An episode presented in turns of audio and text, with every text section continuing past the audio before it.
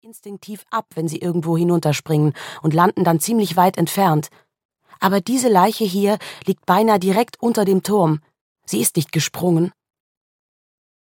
Schöning hob eine Augenbraue, sein überhebliches Grinsen wurde grimmig. Wie sieht es aus? erkundigte sich Bodenstein bei dem Arzt. Weibliche Leiche, ungefähr Mitte 20. Genickbruch, diverse Verletzungen, die wohl durch den Aufprall aus 30 Metern Höhe verursacht wurden. Rigor Mortis voll ausgeprägt. Sie ist nicht länger als 24 Stunden tot. Ich schätze, sie ist gestern Abend zwischen 20 und 23 Uhr verstorben. Können Sie Hinweise auf Fremdeinwirkung feststellen? Nein, sieht wie ein Suizid aus. Wäre ja nicht das erste Mal, hier stürzen sich immer wieder Leute runter. Schöning nickte selbstgefällig.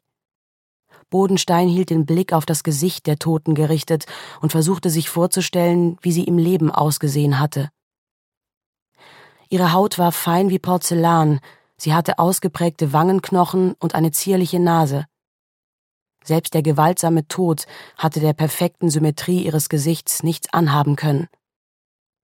Er beugte sich dichter über die Leiche, ihr Bauchnabel war gepierst, und oberhalb des Nabels befand sich eine Tätowierung in Form eines Delfins.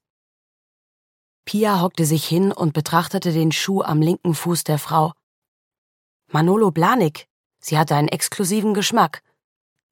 Sie richtete sich wieder auf und streifte durch das Gras rings um die Leiche. Was ist? fragte Bodenstein. Der zweite Schuh fehlt.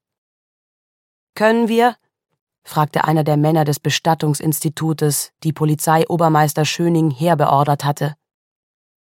Nein, sagte Bodenstein und betrachtete nachdenklich die Leiche. Was ist mit dem Schuh? Was für ein Schuh? erwiderte Schöning unwirsch. Sie hat nur einen an.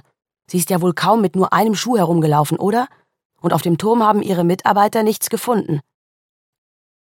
Wie ist sie überhaupt hierher gekommen? fügte Bodenstein hinzu. Vor zehn Stunden war es 22 Uhr und schon ziemlich dunkel. Steht irgendwo in der Nähe ein geparktes Auto, mit dem sie durch den Wald gefahren ist? Allerdings, triumphierte Schöning, denn diese Neuigkeit schien seine Selbstmordtheorie zu untermauern. Auf dem Parkplatz am Landsgraben steht ein Porsche Cabrio, abgeschlossen. Bodenstein nickte nachdenklich, dann wandte er sich an die wartenden Polizeibeamten. Alle verlassen sofort den Fundort. Schöning, lassen Sie das Kennzeichen des Porsche überprüfen. Und Frau Kirchhoff, Sie fordern die Spurensicherung an. Schöning konnte seine Verärgerung kaum noch verhehlen. Pia ergriff ihr Handy und forderte das Team von der